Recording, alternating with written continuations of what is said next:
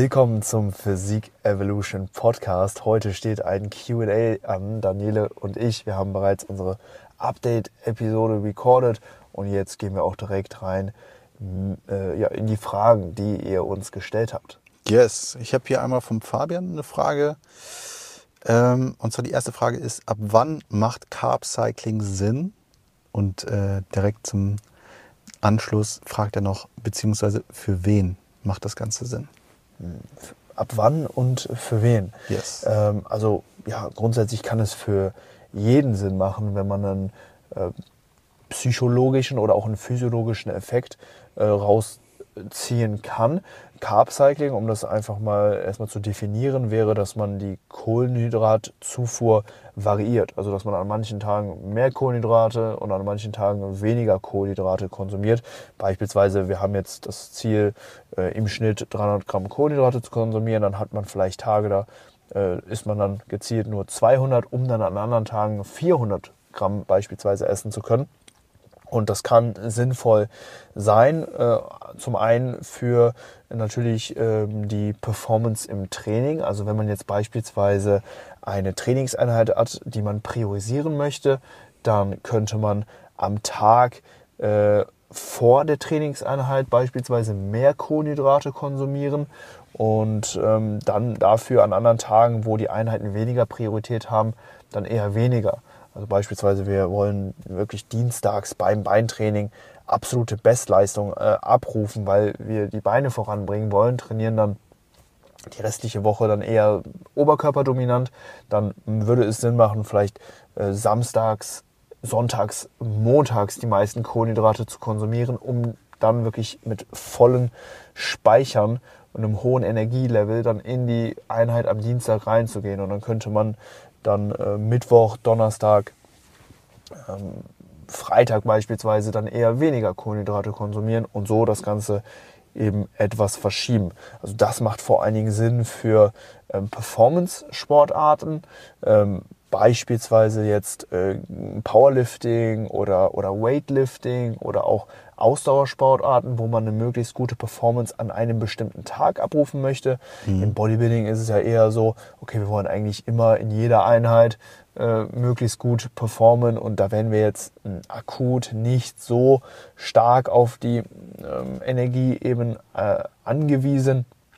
Aber immer wenn man eben ja, an einem bestimmten Tag zu einer bestimmten Zeit eventuell auch äh, Peak Performance abrufen will, ja, dann kann man definitiv mit Carb Cycling äh, arbeiten. Macht man ja in der Bodybuilding Prep letztendlich dann auch, ne, dann aber wirklich nur zum Wettkampftag, wo man dann wirklich volle Glykogenspeicher gewährleisten will, ne, dass man da dann unmittelbar vor der Show, dann, äh, also in der Woche vor, vor, vor der Show, dann eben die Kohlenhydratzufuhr dann beispielsweise hochfährt.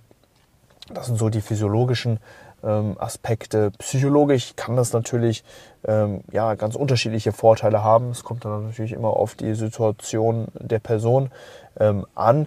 Ähm, vielleicht hat man Tage, wo man einfach gerne mehr isst oder auch Tage, wo man gerne auch mal weniger isst. Mhm. Und ja, da ähm, ja, macht es absolut Sinn, das dann eventuell auch dann so zu variieren. Hast du Erfahrungen mit Carb Cycling oder fährst du immer die gleiche Kohlenhydratmenge durch? Ich fahre immer die gleiche eiskalt. Ja. Also ich, äh, ich weiß, es macht äh, tatsächlich da Sinn bezüglich, äh, wie du schon sagst, den genannten Sportarten, dass man da einen Benefit rausziehen kann. Hab mich da aber auch jetzt, sage ich mal, nicht selber so reingefuchst. Ne? Ich bin so ein Mensch, ich benutze mich immer selber als äh, Versuchskaninchen und kann da auch erfahrungsmäßig noch nichts zu sagen. Ähm, würde ich aber tatsächlich jetzt so nicht abneigen. Ne? Es mhm. hat auf jeden Fall seine, äh, seinen Mehrwert und äh, es ist absolut nichts Magisches, muss man dazu sagen, weil am Ende muss man natürlich immer den Schnitt betrachten. Ne? Die Bilanz unterm Strich bleibt ja gleich. Also Richtig. Carb Cycling heißt ja nicht, dass ihr jetzt äh, mehr Carbs esst, als eigentlich geplant wäre, genau. sondern ihr esst halt an einem Tag mehr und am anderen Tag weniger, aber am Ende kommt ihr auf die gleiche Menge raus und das ist dann, dann natürlich auch der entscheidende Faktor. Richtig. Also werdet ihr dadurch jetzt auch keine Riesensprünge in eurem Training erfahren, aber ne, besonders bei einer Energieknappheit, also wenn ihr wenig Körperfett habt oder, oder generell wenig Energie zuführt, dann macht es nochmal mehr Unterschied, wann eben, das, äh, wann eben die Kohlenhydrate eben zugeführt werden, Ja. eben für die akute Performance oder eben auch den Look. Ich mache es zum Beispiel ähm, bei, bei Wettkampfathleten, die sich tief in der Vorbereitung befinden, so, dass ähm, wir mit der Zeit ähm, eben Carb Cycling auch integrieren. Also besonders wenn die Prep mental schwer wird und man auf die Wettkämpfe zugeht, weil man dann schon frühzeitig so ein bisschen so ein Ladeszenario einfach mal durchspielen kann. Beispielsweise wir sind von Montag bis Donnerstag, äh, von Sonntag bis Donnerstag auf wenig Carbs unterwegs und haben dann zwei ähm, High Days, wo Ja. wir mehr Kohlenhydrate essen, um dann am Samstag, wo dann meistens auch immer die Show ist, den Best Look, sage ich mal, zu kreieren. Ja, verstehe. Und ähm, so kann man ja schon mal so leicht die Ladestrategien äh, ertasten, äh, sich da schon mal so ein bisschen äh, reinfühlen und es ähm, ist auch oftmals einfach so ein physiologischer ähm, Effekt, ein positiver physiologischer Effekt, Hm. äh, äh, psy äh, psychologisch, sorry, ein positiver psychologischer Effekt, den die Athleten äh, dadurch erfahren, dass sie halt immer so ja, immer wieder so ein Event haben, wo sie darauf hinarbeiten können. Ne? Dann leiden sie halt ein paar Tage etwas mehr, aber haben dann eben immer, ja, auch hier wieder so diese Insel-Anekdote, die wir gerne Ja. anführen, ne? immer so diese Insel äh, ne, im offenen Meer, auf, auf der sie dann kurz ausruhen können, bevor man dann wieder weiter Mhm. äh, gegen die Strömung dann äh, krault. Ja.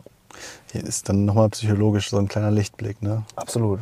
Da und dann in naher Zukunft muss man dann nicht so weit äh, in, in, in, äh, ja, in die Ferne ziehen. Kann man dann, wie du schon sagst, zwei, zwei Tage was ähm, Kohlenhydrat weniger ähm, gestalten und dann diesbezüglich dann diese zwei High Days dann nochmal aufbauen. Beispielsweise, genau. Da Genau. gibt es natürlich ganz viele verschiedene Möglichkeiten. Ich denke, da jetzt noch weiter drauf einzugehen, würde den Rahmen sprengen, aber das soweit, denke ich, ja, das Grundlegende so zu High- und Low-Days oder Carb-Cycling, nichts Magisches, aber Ja. definitiv ein Tool, primär für die Psyche, würde ich sogar fast sagen. Cool. Weil am Ende entscheidet natürlich die Bilanz. Yes, die ist äh, ausschlaggebend, mehr oder weniger. Ähm, fangen wir doch direkt bei der nächsten Frage an. Also erstmal danke für die Frage. Dann habe ich hier eine noch vom Thomas, die fand ich ganz, ganz interessant. Und zwar würde, würde mich das auch brennend interessieren, was dein Take äh, da ist. Und zwar, wie Überlastung der Strukturen richtig deuten. Also auf Muskeln bzw. Sehne eingrenzen. Ähm, wie, wie machst du das aktuell in deinem Training? Wie empfiehlst du das vielleicht auch deinen Coaches? Ähm, wie äh, kann man da vorgehen und da so selbst auch das so ein bisschen zu kontrollieren? Ja, grundsätzlich sind die subjektiven Empfindungen des Individuums ja ganz entscheidend. Also was spürt der Trainee? Äh, was empfindet der? Hat der Schmerzen? Hat der da ein Spannungsgefühl äh, oder ähm, merkt er einfach nur, okay, da ist irgendwie, äh, da ist irgendwas. Also das muss man natürlich möglichst präzise dann eben auch ja, ähm, identifizieren, ne, was genau da los ist und wie stark und wie frequent sich das Ganze äußert. Eben in entweder den, äh, in dem aktiven Bewegungsapparat, also vor allen Dingen der Muskulatur, oder eben im passiven, Sehnen, äh, im passiven Apparat äh, des Körpers, also Sehnen, Bänder, äh, Gelenke da eben äh, zwischen zu differenzieren und dann eben das Ausmaß ne, dieser Einschränkung auch irgendwo zu quantifizieren, beispielsweise auf einer Skala von 1 bis 10, ja, wie stark sind die Schmerzen, äh, wie häufig und bei welchen ähm, Dingen treten diese auf und wie stark schränken die mich letztendlich in physiologischen Handlungen ein und wie stark belasten die mich psychologisch. Das wären so äh, ja, die Faktoren, die man halt eben kennen äh, muss oder, oder, oder sollte, äh, worüber man sich Gedanken machen sollte, wenn man diese eben verspürt. Und dann ähm, gilt es natürlich dann letztendlich, die entsprechenden Maßnahmen einzuleiten, um das Ganze ähm, gegebenenfalls einzudämmen. Ja, wenn man jetzt mal in der Einheit ein bisschen seinen Ellbogen spürt beim Push-Training, ja, dann muss man nicht sofort äh, zum Orthopäden und, und zwei Wochen Trainingspause einlegen. Da kann man natürlich äh, einfach erstmal ruhen, dem Ellbogengelenk Ruhe geben und auch erstmal unverändert einfach in die nächste Push-Einheit starten und erstmal schauen, okay, was ist jetzt wieder Sache? Wenn das Ganze dann von der Trendlinie natürlich schlechter wird, also beim nächsten Mal sind die Schmerzen noch stärker als beim Mal davor, mhm. dann geht es in die falsche Richtung. Dann sollte man auch sofort darauf reagieren. Aber grundsätzlich, wenn meine Athleten ja, mit so leichten Wehwehchen zu mir kommen, dann registrieren wir das sofort, äh, speichern das ab. In der Regel, wenn es jetzt nicht super stark, nicht super einschränkend war, dann äh, wird auch die nächste Einheit ganz unverändert nochmal äh, angegangen und dann wird eben neu ähm, ja, reflektiert, evaluiert und ähm, dann folgen gegebenenfalls die ersten Anpassungen in Sachen Trainingsstress. Also da äh, ist natürlich der größte Hebel, den wir haben, okay, wie, äh, wie, wie hoch ist die mechanische Spannung, die auf jetzt in dem Fall die passive äh, Struktur auf das Gelenk jetzt, bleiben wir mal dabei, mhm. ähm, eben wirkt. Und ähm, ja, wie passen wir eben dieses Ausmaß eben an? Beispielsweise durch äh, weniger äh, Sätze, durch mehr Reps in Reserve, mehr, mehr Raum bis zum Muskelversagen oder auch eine geringere Trainingsfrequenz. Ja, vielleicht schieben wir einen extra Rest Day nochmal ein vor der nächsten Einheit, um wirklich sicherzustellen, dass das Gelenk gut ausgehalten ist. Vielleicht sind die Einheiten einfach zu schnell hintereinander getaktet. Hm. Das mag, mögen eure Muskelpartien vielleicht verkraften, eure Sehnenbänder, Gelenke eventuell nicht. Das gilt es immer im Einzelfall zu prüfen und dann eben ja, die Variablen, die man eben in der Hand hat, zu äh, manövrieren, um dann letztendlich eine positive Trendlinie zu erzeugen, weil äh, ne, wenn Einschränkungen da sind, diese dann auch mit Schmerz und auch einem gewissen psychischen Leidensdruck dann verbunden sind, mhm. dann soll das Ganze natürlich auf gar keinen Fall äh, schlimmer werden. Also da natürlich dann auch schlau sein, frühzeitig reagieren und das Ganze dann nicht eben noch schlimmer machen, sondern frühzeitig äh, ja, behandeln, äh, in, in Eigenregie auch eben, indem ihr äh, den Trainingsstress, äh, die, die, die Belastung, die der Bereich im Training erfährt, eben gezielt eben äh, steuert und anpasst. Wow, sehr viele Faktoren. Also wirklich ähm, immer wieder, sage ich mal, szenarioabhängig. Ähm, und da, wie du schon sagst, äh, man muss ähm, diesen, diesen Schmerz oder äh, diese, diese Unregelmäßigkeit, die man da empfindet, auch klar definieren. Weil erst dann kann man auch äh, äh, Schlussfolgerungen oder Thesen formulieren und die dann muss man dann wieder austesten, um zu schauen, ob die sich bestätigen oder nicht. Mhm. Und am Ende, also im Idealfall geht man dann einfach wieder demnächst in, das, in die gleiche Einheit rein und alles ist wieder gut. Ja, das ist ganz, ganz oft der Fall. Also Leute äh, schwenken viel zu früh schon die, die weiße Fahne, ja, ja. weil sie ähm, da irgendwas äh, ja, verspürt haben, ein ungutes Gefühl hatten. Ja, das soll natürlich nicht sein. Das ist auch nicht das, was wir wollen. Wir wollen uns gut fühlen beim Training. Wir wollen uns sicher fühlen. Wir wollen Vertrauen in die eigenen da Strukturen ich, da ich wieder eine Quote. Ja, hau eine Quote raus. Danieles Quote. So, willst go. du dich gut fühlen oder willst du Erfolg haben? Ja. Eins, eins, eins darfst du auf, auswählen. Das ist eine Quote? Das ist eine das, Frage. Das ist eine Quote, Bro. das ist doch keine Quote. Das ist eine Quote. Nee, da muss noch ein bisschen was ran. Also, äh, die, Quote, die Quote ist, äh, ein, du hast eine Wahl. Willst du, willst du dich gut fühlen oder willst du Erfolg haben? Ja, aber das schließt doch, also eine schließt das andere doch nicht aus. Erfolg fühlt sich nicht immer gut an. Nicht immer, aber langfristig doch schon, oder? Also kurzfristig, klar, muss man auch mal. Ja, deswegen, äh, man hat die Qual der Wahl in dem Moment. Ja. Aber kurzfristig fühlen sich Sachen besser an. Aber wenn wir da äh, langfristig schauen, fühlen sich die Sachen im Moment nicht gut an. Aber langfristig blicken wir zurück, retro, retrospektiv und sagen, alles richtig gemacht.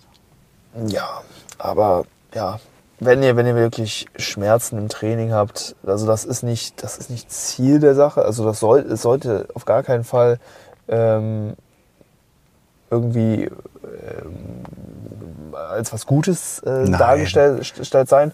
Also wirklich, ne, wenn ihr, wenn ihr da Gelenkprobleme habt oder äh, es bei euch da in den in, äh, zu einer akuten Lumbalgie kommt, also Hexenschuss oder Impingement oder sowas. Um Gottes soll, Willen. Nein, nein, nein. Also, das, äh, also wir verherrlichen da, da, da, braucht man, da, da, braucht man sich nicht äh, rühmen und sagen, hier, ich will den Erfolg, ich, ich will mich nicht gut fühlen, ich will meinen Körper zerstören. Hier, ich habe jetzt eine Frozen Shoulder, weil ich keine Ahnung was. Nein, das, das ist natürlich nicht Sinn der Sache. äh, pusht euch. Ähm, aber da jetzt extrem in den Schmerz reinzugehen, um, um da irgendwie äh, sich psychisch den, das Ego aufzuplustern, ist nicht Sinn der Sache und bringt euch auch nicht näher an eure Ziele. Ja, das ist doch ein schönes Schlusswort Ja. und hat, denke ich, die Frage ganz gut äh, ja, dann nochmal abgeschlossen. Ja, vielen, vielen Dank, Ja. äh, Fabi, Thomas, für, für, für die Fragen. Das wäre es, denke ich, für, für diese Episode. Schreibt uns gerne bei äh, Instagram eure Fragen und dann werden wir die in den kommenden QA-Episoden auf jeden Fall intensivst äh, ja, besprechen. Also vielen Dank fürs Zuhören. Bis zur nächsten Episode. Macht's gut.